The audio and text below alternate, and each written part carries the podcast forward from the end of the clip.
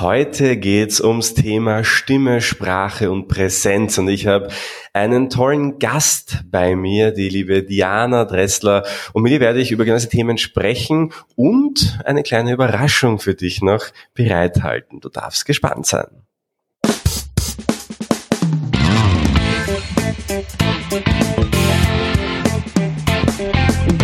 Der Zukunftsbildner Podcast. Persönlichkeitsentwicklung, NLP und angewandte Psychologie.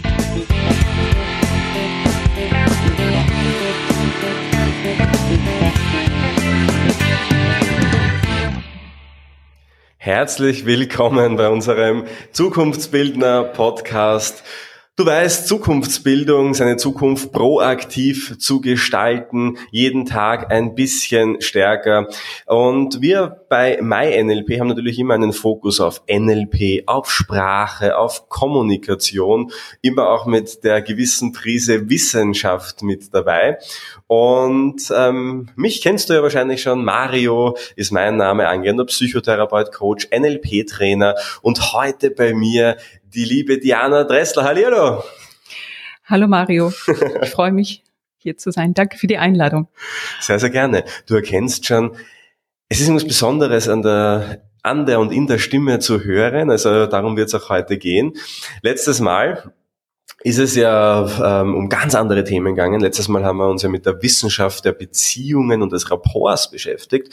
Habt eine neue Studie, äh, Studie ist nicht neu, aber eine neue Erkenntnis aus der Studie mitgegeben. Und heute werden wir dieses Thema Beziehungsaufbau, Präsenz, Stimme mit der lieben Diana äh, besprechen. Diana ist ähm, eine unglaublich spannende Frau äh, in ihrem ja Hauptberuf Sprech- und Stimmtrainerin. Sie hat mir vorher, also wir kennen uns jetzt auch schon, Diana macht äh, bei uns die Practitioner-Ausbildung, auch gerade, oder ziemlich am Ende bist du wahrscheinlich schon, oder? Mhm. es fehlt nur noch die Prüfung. Genau. Und hat mir aber auch über ihre Geschichte schon unglaublich tolle Dinge ähm, ja auch mitgeteilt, erzählt. Und zwar war sie früher Opernsängerin und hatte dann, vielleicht magst du dann auch was darüber erzählen, einen, ja, ein Ereignis, das ihr das dann unmöglich gemacht hat, ähm, weiter ja, an der Oper zu singen und war dann einmal auf der Suche quasi, was mache ich jetzt überhaupt? Und du hast dich dann in die Philosophie begeben, hast Philosophie studiert und bist aber immer wieder auf das Thema Sprache, Stimme zurückgekommen. Und aber vielleicht magst du ein bisschen was über dich erzählen, damit man sich mal ein Bild machen kann.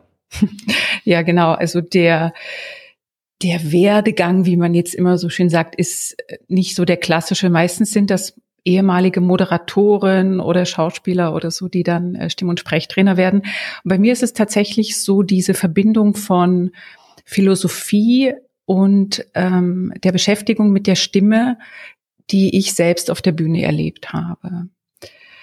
Ich habe bis 2011 ähm, selbst auf der Opernbühne gestanden, im Theater Erfurt. Ich hatte dann eine sehr komplizierte Kieferoperation und da hieß es, ja, es wird so anderthalb Jahre dauern, bevor der Mund wieder richtig aufgehen wird. Damit habe ich mich so arrangiert und habe mir dann gedacht, was machst du in der Zwischenzeit? Gehst du mal nach Wien und guckst dir mal ein bisschen das Land Österreich und die Stadt Wien an. Ähm, und ich habe dann hier tatsächlich begonnen, auch Philosophie zu studieren. Und im Laufe dieses Studiums habe ich doch dann immer mehr gemerkt, ähm, dass dieses, dass das Denken und die richtigen Fragen zu stellen ein großer Teil meines Bedürfnisses ist. Also diese, ich sag mal, vorne zu stehen und sich auszudrücken mit der Stimme, Menschen Freude zu machen mit Gesang, das habe ich acht Jahre lang gemacht. Ähm, das ist ein sehr herausfordernder Beruf, bei dem man auch sehr viel Opfer bringen muss. Ja, das wissen die wenigsten zum Beispiel. Das sieht immer so romantisch aus, man steht da vorne und wird so bewundert, aber es erfordert tatsächlich sehr, sehr viel Disziplin. Und ich war auch so ein kleiner Leistungstiger. Ja, also immer so hart am Perfektionismus. Und ich war erschöpft. Und ich habe das auch erst wirklich dann gemerkt, als ich nicht mehr auf der Bühne stand. War das aber dann, diese, diese OP, war das dann irgendwann dann auch eine Erleichterung zu sagen, okay, ich kann jetzt was anderes machen oder war das dann schon so ein Schicksalsschlag, wo du sagst, das war schon, das habe ich schon verdauen müssen mal? Ähm, beides. Zuerst mal hätte ich ja auch m, durchaus meinem Arbeitgeber sagen können, ich bin jetzt krank und ich behalte ähm, diese Stelle. Ich habe aber das nicht gemacht, weil meine Intuition hat mir gesagt, es wird irgendwie das Richtige sein. Und mein Intendant hat damals gesagt, wenn du dich entscheidest, zurückzukommen, dann ähm, sind wir immer noch da. Und ich habe aber irgendwie auch schon gespürt, du weißt ja, es passiert nichts zufällig im Leben. Ne? Das mhm. ist ja auch immer so ein Zeichen, es geht jetzt irgendwie eine Tür zu und eine neue geht auf. Und ich bin dann tatsächlich so mit einem lachenden und einem weinenden Auge nach Wien gekommen. Ich hatte mich damals auch in jemanden verliebt in Wien. Das passte also alles so gut zusammen. Und habe mir gedacht, jetzt fängt noch mal ein, ein neuer Abschnitt an, wo ich mich auch noch mal selbst neu entdecken ähm, und erfinden kann. Und wir leben ja immer so verschiedene Anteile in unserer Persönlichkeit und ich merkte an dem Zeitpunkt auch, die, ähm, die Darstellerin, die so Freude hat, ähm, in der ersten Reihe zu stehen und auch so ein bisschen, ja, das wilde Verrückte ähm, in sich rauszulassen, die hat genug Zeit und Raum bekommen. Aber die Denkerin in mir, die Philosophin, die auch immer so nachgefragt hat, ja, und die ähm, gerne Dinge hinterfragt hat, die ist überhaupt zu kurz gekommen. Und auch mal zu fragen, was will ich eigentlich wirklich? Ja, also weg von diesem Getriebensein äh, nach Anerkennung zum Beispiel. Das sind die Fragen, die ich mir zu der Zeit gestellt habe. Wie wichtig ist mir wirklich die Musik? Ja, mhm. und da musste ich zu der ganz, ganz bitteren und ehrlichen Antwort kommen. So wichtig ist mir das gar nicht, dass ich jetzt weiterhin nochmal zehn Jahre äh, mir diesen Aufwand mache.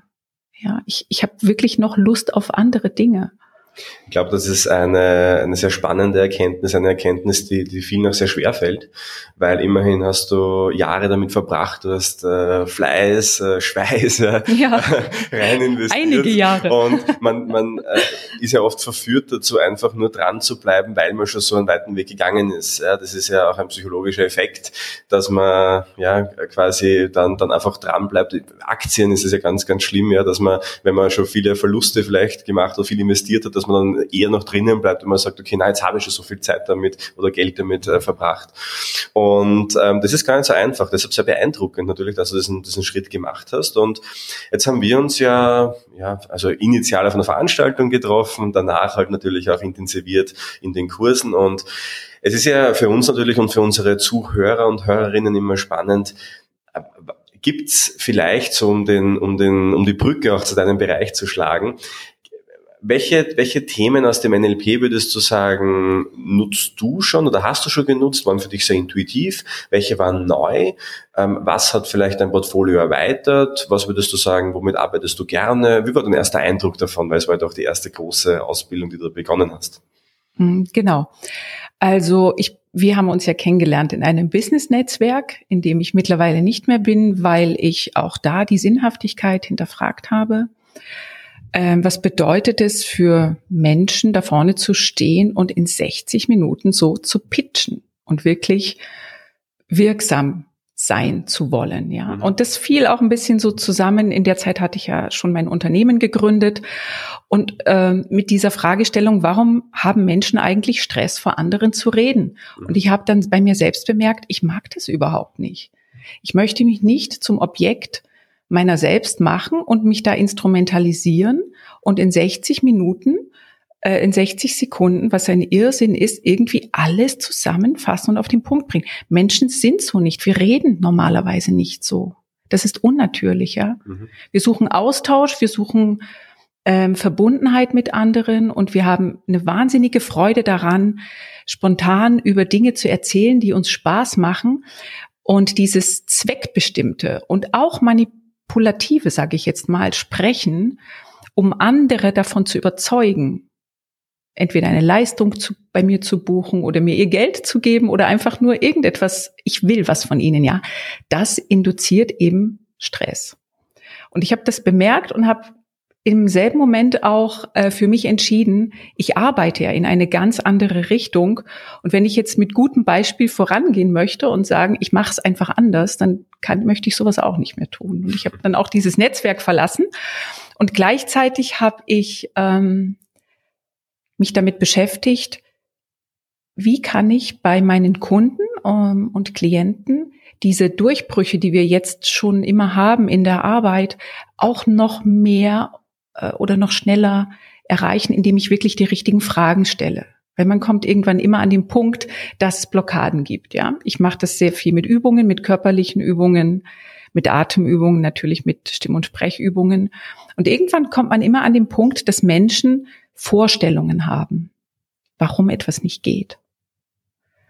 Wo sie Grenzen sehen oder Hindernisse. Und hier dieses Instrument der richtigen Fragestellung zu nutzen, um äh, die Stimme zu befreien und einen, einen spontaneren, freien Ausdruck ähm, zu erreichen, das war eigentlich mein Ziel, was ich mit dem NLP, also mit dieser, mit dieser Practitioner-Ausbildung erreichen wollte. Und du weißt ja im Training, äh, da bin ich auch immer jemand, der viele Fragen gestellt hat. Mhm. Das ist einfach mehr naturell. Das ist dann die Philosophin in mir. Und ich finde es sehr spannend, wie diese Fragetechnik, das ist ja nur eine von vielen Möglichkeiten, ähm, Veränderung zu erzielen, wie diese Fragetechnik doch sehr, sehr schnell manchmal dazu führt, dass Menschen ähm, plötzlich feststellen, ich beschäftige mich die ganze Zeit mit Problemen, die eigentlich gar keine sind. Ja, das Metamodell der Sprache sprichst du da an, gell? Als, genau. als, als, als Technik, als, als Fragetechnik. Es ist ganz interessant, weil im NLP wir beschäftigen uns natürlich sehr viel mit Sprache und auch Sprache formt ja auch Gedanken, ist ja unser Ansatz dazu. Wir haben auch einen kleineren Teil Körpersprache dabei und diesen ganz wichtigen Teil der Stimme, des, ähm, des, des Ausdrucks durch die Stimme, das bilden wir im NLP ja gar nicht so ab. Das ist dein Bereich, das ist ein großer Bereich, mit dem du dich beschäftigst und du hast einen anderen Ansatz dazu. Weil das, was immer wieder rauskommt bei dir, als wir schon vorher gesprochen haben drüber, ist, dass immer irgendwann auch eine persönliche, ja, wie du sagst, Blockade kommt, dass auch da eine Weiterentwicklung stattfindet. Im Endeffekt ist für dich Stimmtraining auch Persönlichkeitsentwicklung. So habe ich verstanden, als du es mir erzählt genau. Hast. Mhm. Ja. Und ähm, ich glaube, so dein großes Stichwort ist ja auch das Thema Leichtigkeit, das du da immer wieder äh, auch reinbringst. Welche Menschen kommen denn zu dir? Was sind so die klassischen Probleme, die Menschen initial haben und wie entwickelt sich dann oft? Mhm. Also zu mir kommen eigentlich Menschen aus allen Berufsgruppen, muss ich sagen. Was mir auffällt, ist, dass bei Führungskräften es verstärkt Frauen sind. Mhm. Ja, die jetzt sagen, ich bin in einer, in einer Position, wo ich plötzlich in der Öffentlichkeit stehe, wo ich argumentieren muss, wo ich äh, Mitarbeiter auch führen muss. Und ich bin das nicht gewohnt. Und meine Stimme, mir wird, wird gesagt, ich bin schlecht zu verstehen oder ich, ich merke, dass ich nicht so wirken kann, wie ich will. Ja, und die kommen dann ähm, in der Regel zu mir, weil sie glauben, sie bekommen jetzt so ein paar ähm, Schablonen oder Dinge, die immer funktionieren, wo sie sozusagen, naja, Menschen beeinflussen können und ähm, so, ich sag mal, so ein paar Manipulationswerkzeuge und sind dann immer ganz überrascht, äh, welchen, welchen Weg das nimmt, wenn sie nämlich feststellen, dass so ein freier Selbstausdruck zum selben Ergebnis führt und sie sich aber dabei nicht mehr selbst entfremden. Ja. Das ist sehr, sehr, sehr wichtig für mich. Es gibt zwei Herangehensweisen, mal so grob gesagt. Das eine ist, Menschen gehen ins Sprechtraining und du gibst denen vorgefertigte Schablonen. Das kannst du machen, so, sowohl in der Aussprache, dass du sagst, so werden die Laute richtig gebildet, so wird richtig betont, so funktioniert Modulation und argumentativ. Ja, mhm. wie, wie strukturiere ich Argumente? Aber auch psychologisch. Das ist, was das NLP macht, ne? Psycho, äh, neurolinguistisch. Und ähm, gehirngerecht. Genau. ja, das ist noch die Frage, was genau ist gehirngerecht, ja? Und äh, rede ich gerne noch, kommen wir gerne noch mhm. dazu. Und ich habe festgestellt, dass Menschen ähm, immer dann wirklich Stress haben, wenn sie bei anderen eine bestimmte Wirkung erzielen wollen im Reden. Und das ist auch ganz natürlich. Ja, weil in dem Moment, wo du anfängst zu reden, ähm, ist dein, dein Gegenüber, erstmal machst du ihn zum Objekt, nämlich deiner Ziele und Interessen, aber auch dich selbst. Du bist nicht mehr ein Subjekt, ja, was, was einen spontanen, freudigen Selbstausdruck hat und sich einfach mitteilen will und mit dem anderen Menschen in Verbundenheit geht. Das ist das eine. Jetzt wirst du natürlich vielleicht sagen, ja, aber wir haben doch immer Ziele. Aber das Problem ist, wenn das Ziel das Ziel ist. Ich verstehe ganz gut, was du meinst tatsächlich. Also ich finde auch den Ansatz sehr schön. Mhm. Ähm, ich habe selbst so noch nie nachgedacht drüber. Also insofern ist das äh, gerade ein, ein, guter Anschluss auch für mich, zu sagen, ich tue etwas, um etwas zu erreichen, ist natürlich grundsätzlich etwas, was ich immer unterschreiben würde. Aber wie du sagst, ja, wenn dann quasi währenddessen ich es tue, schon der Ergebnisdruck auch da ist. Genau. Vielleicht, mhm. vielleicht auch das so in meinen Worten das ausdrücken, wenn ich, wenn ich beginne zu sprechen und ähm, ich muss schon damit was erreicht haben und ich, und ich mache mir eigentlich selbst einen Druck damit. Und ich weiß nicht, ob du in diese, in diese Gefilden jetzt reingehen möchtest. Mir ist aber was aufgefallen, dass du es gesagt hast. Da kommen hauptsächlich Frauen. Mhm. Glaubst du, es liegt daran, wenn du eine Frau bist, dass Frauen zu dir kommen, ähm, mehr als Männer? Oder glaubst du, dass das ähm, generell ein Thema von Frauen auch ist, dieser Ausdruck, dieses Sprechen? Ähm, nein, zu mir kommen nicht hauptsächlich Frauen. Ich habe es tatsächlich auch gemischt. Mhm. Es kommen auch sehr viele Männer, mhm. vor allen Dingen immer jüngere Männer, mhm. aber Frauen in Führungspositionen. Ja. Und ich glaube, das liegt daran, dass Männer sich ähm, einfach viel natürlicher mit der Rolle der Führung mhm. und mit ihren Strategien ähm, wohler fühlen, die sie ja haben. Und äh, für Frauen bedeutet jetzt Führung aber nicht zwangsläufig, äh, ich mache jetzt einfach das nach, was Männer in Führungspositionen machen. Das funktioniert ja nicht, ja. Ähm, Funktioniert auch für Männer nicht, das nachzumachen, was andere Männer machen. Äh, genau, genau. Und hier zu gucken, was sind denn, ähm, was sind denn meine Stärken? Wie gehe ich denn damit um, dass ich auf einmal Entscheidungen zu treffen habe? Wie gehe ich auch ähm, nicht nur stimmlich oder sprachlich damit um, sondern wie, wie organisiere ich mir das Ganze in einer guten Kommunikation? Ja, wie, wie komme ich in Begegnung mit den anderen und wie motiviere ich meine Mitarbeiter, ohne dass ich ähm, zum Beispiel einen autoritären Führungsstil habe, mit Regeln, mit Konsequenzen. Und jetzt so ein, bei den Frauen hier zu sagen, vertraue doch mal darauf, dass du deine Weichheit, deine sanfte Bestimmtheit, die Ruhe, die in deiner Kraft liegt, die ist ja viel, viel stärker, wenn du dir einfach nur erlaubst, ähm, du selbst zu sein und nicht noch etwas zusätzlich machst. Ja, das ist da bist du ist so ein bisschen sehr, ein Dilemma. Ja, aber es ist spannend, du bist halt einfach sehr in der Persönlichkeitsentwicklung in dem Moment äh, drinnen, wo du, ja. ja. also komplett, weil was die meisten Menschen unter Sprech- und Stimmtraining verstehen, und ich habe selbst auch äh, so eine Ausbildung gemacht, eine sehr, sehr, sehr kleine, aber trotzdem, ähm, da haben wir uns damit beschäftigt, wie spricht man R aus, wie spricht man A aus, und da haben das so geübt und äh, ich kann mich erinnern, wir haben dann ins Mikro was reingesprochen, hat irgendwie dann doch gut geklungen, aber die Leute haben trotzdem gesagt, Mario, also das bist jetzt nicht du. Es ja. klingt ein bisschen gekünstelt. Genau, ja. es klingt ein bisschen gekünstelt. Und ich bewundere das immer, dass manche Menschen das so gut dann schon so verinnerlicht haben, dass es dann doch nicht mehr gekünstelt, sondern durchaus kongruent klingt.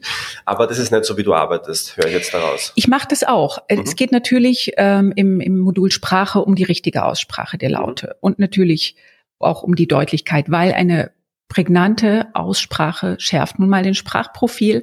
Mhm. Ich arbeite aber nicht so, dass ich jetzt sage, du sprichst das falsch aus und hier so geht es richtig, sondern ähm, die Herangehensweise ist eher, dass ähm, ich sozusagen den ganzen Menschen sehe und in einem Dreischritt arbeite.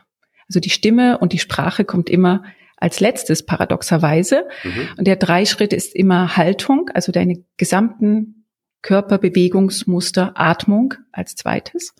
Ohne freie Haltung keine freie Atmung.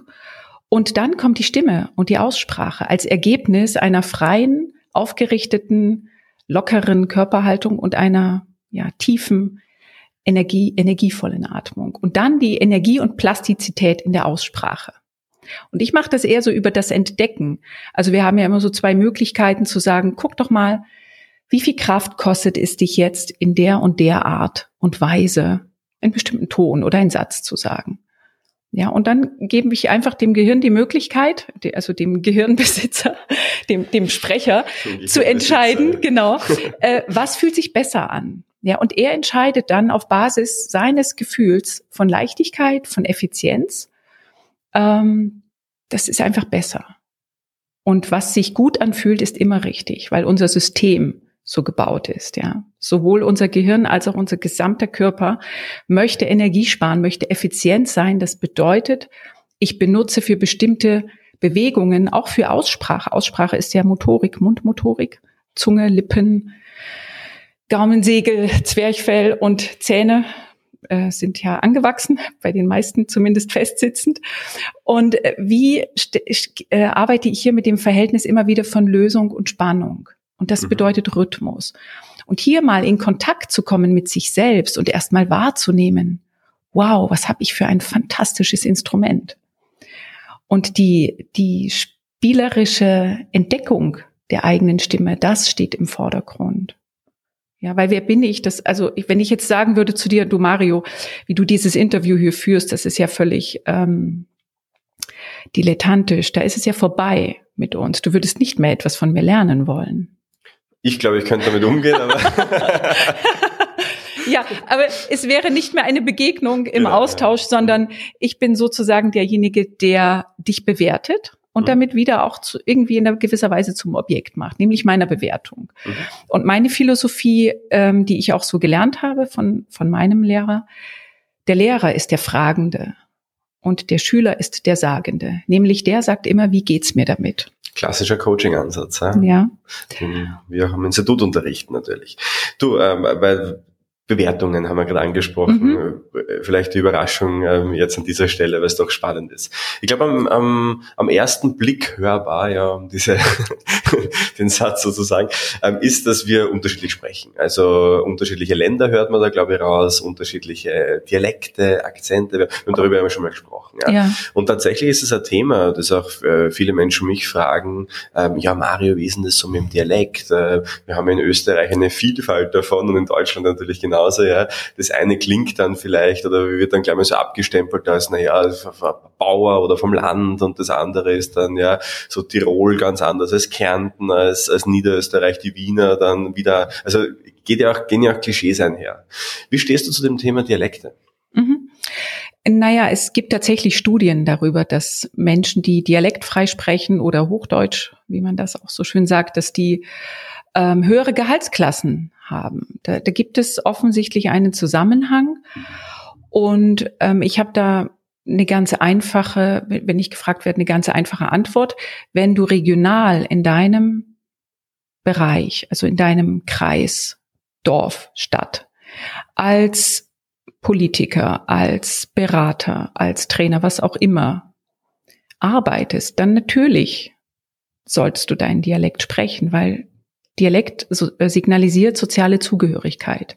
Du bist dann einer von uns und das ist natürlich vertrauensbildend, weil ich weiß, ha, der kommt eh von uns. Ne? Mhm. Außerdem wirst du gut verstanden.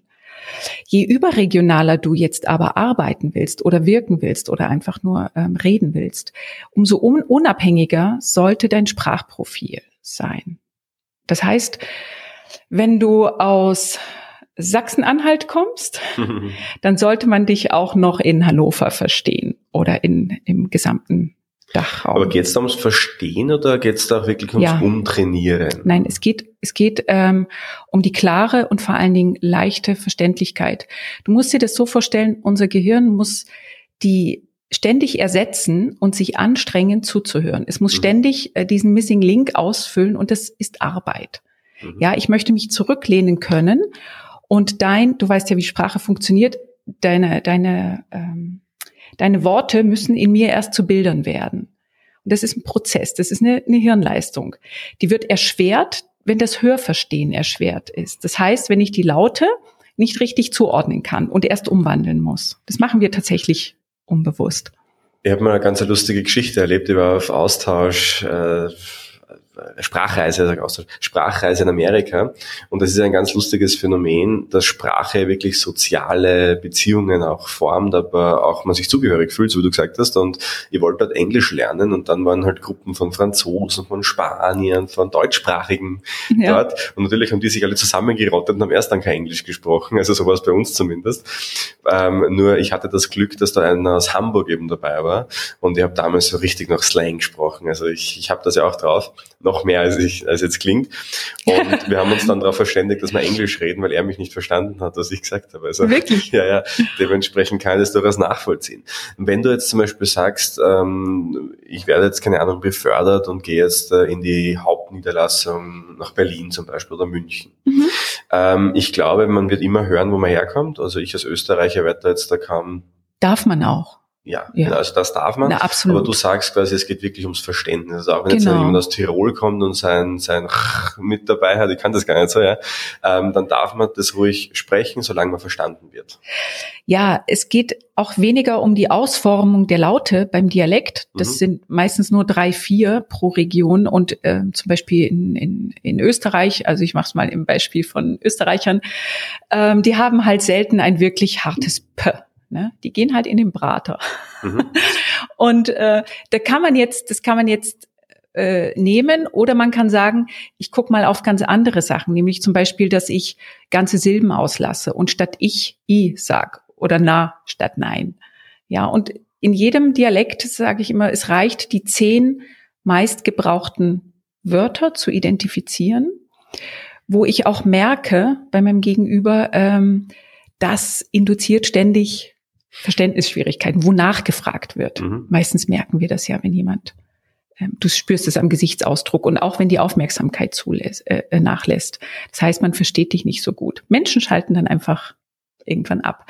Diese, ich nenne es immer die Feinde, einfach mal rauszusuchen. Das, mhm. Du musst nicht komplett die deutsche Standardsprache erlernen und auch nicht die Bühnensprache. Das ist ja Quatsch. Mhm. Du musst einfach dafür sorgen, dass du gut zu verstehen bist und die Wörter herausfinden, wo du eben sparst. Das ist ja meistens Energie sparen, wenn wir so Wörter, Silben verschleifen und dann ähm, auslassen. Ja, das hat auch wieder damit zu tun, dass wir es gerne leicht haben. Und hier zu sagen, da gebe ich mir mal ein bisschen Mühe und entdecke auch mal, wie schön das Wort wieder klingt, wenn ich es richtig gut ausspreche. Ich glaube auch in den, in den Prater werden wenige von uns gehen, da gehen wir in Broda oder so. Genau. Und da wird schon schwierig. ja, aber das, das kennen die Sachsen auch. Ja. Ah ja, genau, sehr gut. Ähm, es ist natürlich, äh, also das war, glaube ich, ein sehr, sehr guter Tipp, weil da machen sich wirklich viele Menschen Gedanken drüber. Also ich kann mich selbst erinnern, äh, als ich äh, Austauschsemester in Amerika gemacht habe, ich wollte immer sprechen wie die Amerikaner, damit niemand erkennt, woher ich komme. Ich glaube, das ist das, das, das Blödeste, was man überhaupt machen kann, weil ja. die Wurzeln zu verstecken, warum auch. Und das ist ein sehr guter Tipp und ich glaube, das erleichtert jetzt das Leben vieler Menschen da draußen, die das jetzt hören. Und äh, was vielleicht noch interessant wäre, ich meine, dieser Ansatz, den du hast, der ist für mich mit Sicherheit der nachhaltigere, ähm, auch der, wo wahrscheinlich persönlich am meisten weitergeht, weil ich bin ein sehr großer Fan davon, auf jeden individuell zuzugehen, zu schauen, wo liegen denn die Themen, wo liegen denn die, die, die Schwierigkeiten, auch in den Worten, ähm, wo, wo treten Blockaden auf. Also das ist mit Sicherheit unterschreibe ich voll. Wenn jetzt aber quasi da die breite Masse zuhört und sagt, okay, ich hätte nur gerne ein paar handfeste Tipps, hast du irgendwelche Dinge, wo du sagst, das ist immer eine gute Idee, das zu beachten, ähm, oder das sind so die Hauptthemen, die fast jeder hat, so ganz konkret zum Anpacken, zum Mitnehmen? Naja, das meiste oder das häufigste Thema, warum Menschen ja zu mir kommen, ist, dass sie Stress haben mhm. beim öffentlichen Reden. Und ein Thema, mit dem ich mich viel beschäftigt habe, ist das Thema der Scham oder auch der Beschämung. Wenn wir fragen, warum ist ein Mensch heute sprach- oder redegehemmt, sprechgehemmt? Warum klingt die Stimme nicht frei? Warum benutzt er nur ein bestimmtes Spektrum an Klangfarben? Warum atmet er nicht richtig aus? Das hat ja seine Ursachen schon sehr, sehr früh, meistens in der Kindheit. Ähm, wir unterdrücken Gefühle. In dem Moment, wo wir das tun, verspannen sich Muskeln, wir halten fest, wir halten die Atmung fest und sofort ist ein Muster da. Und wenn wir uns mal unsere Kultur anschauen, die ist nun nicht besonders dafür berühmt, dass wir Kindern einen freudigen, spontanen Ausdruck erlauben. Ja, ich sehe das immer wieder, klassisches Beispiel im Bus oder in der U-Bahn. Ein Kind sieht draußen was, klopft an die Scheibe und ja, Mama, und wird laut und freut sich und will allen mitteilen, was es entdeckt hat und es wird sofort gemaßregelt. Ja, es zieht sich zusammen. Man sieht das auch. Du ziehst hier vorne die Beuger zusammen. Ja, mhm. es wird leise. Es ist sofort redegehemmt. Und wenn du das ein paar Mal machst mit einem Kind, dann hat das eine, äh, ein Verhalten ähm, äh, angelernt. Und das heißt, ich muss bestimmte Impulse spontanen Ausdrucks unterdrücken. Das ist mal das eine. Dann habe ich ganz viele Kunden, die haben irgendwann mal gehört, ähm, wenn du singst, dann klingt das sehr, sehr schrecklich. Mhm. Ja, oder ja, so im Musikunterricht. Sie werden ja. beschämt von, von Lehrern, von Vorgesetzten. Oder was du sagst, ist ja Blödsinn. Mhm. Was auch immer da passiert ist. Und diese, diese Scham ist eine, ist eine zutiefst schmerzliche Erfahrung, weil wir haben wirklich, das ist, das kann man auch nachweisen in der Hirnforschung, das tut physisch, körperlich weh. Das ist wie die Verletzung eines Organs, ja. Wenn wir, wenn wir so getroffen werden in, in unserem Innersten. Und natürlich wird dann irgendwann der Selbstausdruck gehemmt. Das heißt, es kommt zu einer Selbstentfremdung. Und wenn Menschen jetzt in ein, in ein Sprechtraining gehen und ich fange jetzt wieder an, die zu korrigieren, dann verstärke ich ja nur diesen Effekt. Verstehst du, was ich meine? Mhm. Ich sage wieder, irgendwas stimmt nicht mit dir. Mhm. Und stimmig sein, also ähm, seine eigene Stimme frei zu erleben, Selbstbestimmung und auch die, ja, die, die Kommunikation mit, mit den anderen, dass die frei ist, das hängt absolut zusammen. Das heißt, zuerst mal, weil du nach einem Tipp gefragt hast, äh, würde ich mal die Ziele hinterfragen. Ist das, was ich dann erreichen möchte mit meinem öffentlich Sprechen, wenn ich Vorträge halte, eigentlich wirklich mein Wunsch? Oder erfülle ich hier die Ziele und Zwecke von anderen? Ja. Stelle ich mich dahin und will irgendwas sein, was ich gar nicht bin? Damit ist schon mal viel von Stress weg. Das heißt, da hier die richtigen Fragen zu stellen, was ich mhm. ja bei dir gelernt habe, kann man gut mit sich selbst machen. Aber so ähm, klassische Tipps wie stelle alle nackt vor, das macht gibt's Das ist ja erstmal hilft es nicht. Ja. ja. das war übrigens einer der ersten Tipps beim Vorsingen an der Musikhochschule, wo ich meinem Gesanglehrer sofort gesagt habe, also ich habe schon Schwierigkeiten mit den Text zu merken, wenn ich jetzt das noch mir vorstellen soll, das killt ja äh, alles. Nein, also das funktioniert auch nicht. Ähm, ich ja, es gibt verschiedene Herangehensweisen. Ich arbeite auch ähm, unter anderem mit einem mit einem Buch, das heißt die Tools. Und ein Tool, äh, was es gibt, um so Redeangst zu benutzen, ist wirklich in Kontakt zu kommen mit den inneren Anteilen, die man einfach abgespalten hat und die man nicht zeigen will. Es gibt eine Theorie, die sagt, wir haben gar nicht so sehr Angst vor den anderen, auch nicht vor den Bewertungen. Die meisten dieser Leute gehen wieder weg, die sehen wir nie wieder. Mhm. Aber wofür wir uns wirklich fürchten, ist etwas, das auszudrücken, ähm, wovor wir vielleicht selbst Angst haben. Denn schau, die Stimme, die vermittelt ja nicht nur verbale Botschaften. Ich kann so viel an deiner Stimme hören. Ich höre das Geschlecht, ich höre dein Alter, ich höre, wie du emotional gerade gestimmt bist. Und wir wissen, wir können derzeit sogar erkennen, an ähm, Frequenzspektrumsmessungen, ob ein Mensch zukünftig an Depressionen erkranken wird. Ja, weil einfach die Schleimhaut und der Tonus der Stimmbänder sich so verändert. Und die Stimme ist etwas so Intimes, die drückt so viel von mir aus und ganz oft möchte ich natürlich gar nicht, dass die anderen das von mir wissen, erfahren. Das heißt, es ist immer so ein zweischneidiges Schwert. Einerseits möchten wir gerne wirken. Wir wissen, wir haben Macht mit der Stimme. Wir können Menschen bewegen dazu. Wir können Kriege anzetteln mit der Stimme. Die ist wirklich das mächtigste Instrument. Und wir können Frieden stiften damit. Mhm. Sie hat also eine ganz, ganz starke externe Macht. Sie ist aber, ich sage immer, extim. Sie drückt auch unser Intimstes aus. Ja, und Menschen, die ein starkes Bewusstsein dafür haben, die bekommen dann oft diese, diese Hemmung, weil wenn du mit dir, wenn du das Gefühl hast, mit dir stimmt was nicht, wie sollst du dich dann frei und spontan ausdrücken können? Das ist, ist ein kleines Dilemma. Ja, das sind wir in sehr, da hast du sehr viele Bereiche aus dem NLP auch gestreift. Äh, Teilearbeit zum Beispiel, wo du mit inneren Anteilen sprechen kannst, dann alles, genau. alles ähm, natürlich auch Bestandteile davon ist. Da haben wir sehr viele Überschneidungen. Ähm, wir sind ja jetzt knapp, also knapp 35 Minuten sprechen wir schon miteinander, die Zeit vergeht, gell, wenn man Spaß hat. ähm, vielleicht, äh, wie gesagt, wir können es gerne auch noch, noch etwas nehmen, aber so, so ein paar Fragen aus dem Nähkästchen vielleicht. Du bist ja ähm, auch, und die meisten kennen ihn wahrscheinlich, die unseren Podcast auch hören, Hermann Scherer, ähm, bist bei ihm ja auch im Team, ähm, unterrichtest ja auch mit ihm. Ähm, wie ist er so? Was, was macht er? Äh, wie ist er so privat und äh, wie hast du ihn kennengelernt? Äh, ach so, ja, ich weiß gar nicht, wie er so privat ist. Du weißt ja, wie mhm. das immer so ist, dass ja. Menschen ähm, haben ja auch dort als Unternehmer, als Trainer so sind ja da in ihrer Rolle. Mhm. Ähm, also ich schätze ihn ihn sehr als als Kollegen ähm, und ja, er ist auf jeden Fall eine Herausforderung. Ich habe mhm. zum Beispiel damals gesagt, na ja, ich brauche mindestens eine Stunde, um bei einem Menschen äh, Veränderung, stimmliche Veränderung zu bewirken. Und er hat dann so ganz nach seiner Art gesagt, nein, Diana, du hast 30 Minuten, in 30 Minuten kann man die Welt verändern. Und dann stand ich da und habe mir gedacht, huh, das ist eine Challenge. Und ich habe die Herausforderung äh, angenommen. Das waren damals, was haben wir in, in vier Tagen, waren das ja über 50 Speaker. Und ich hatte für jeden eine halbe Stunde.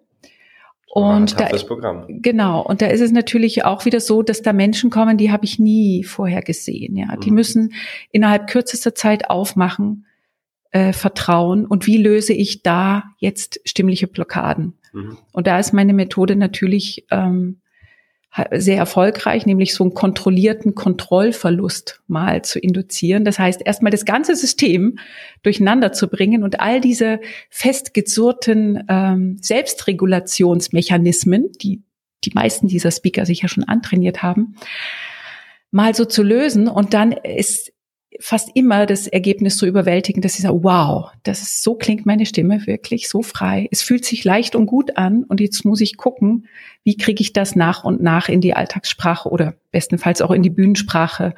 Die stehen ja dann auf der Bühne integriert. Und das ist dann ähm, schon sehr, sehr sportlich, aber das macht mir eine unglaubliche Freude, weil es natürlich immer eine Begegnung ist mit jedem Menschen neu und jeder hat eine ganz andere Herausforderung. Mhm. Deswegen, es gibt einfach nicht das Training von der Stange oder so allgemeine Rezepte.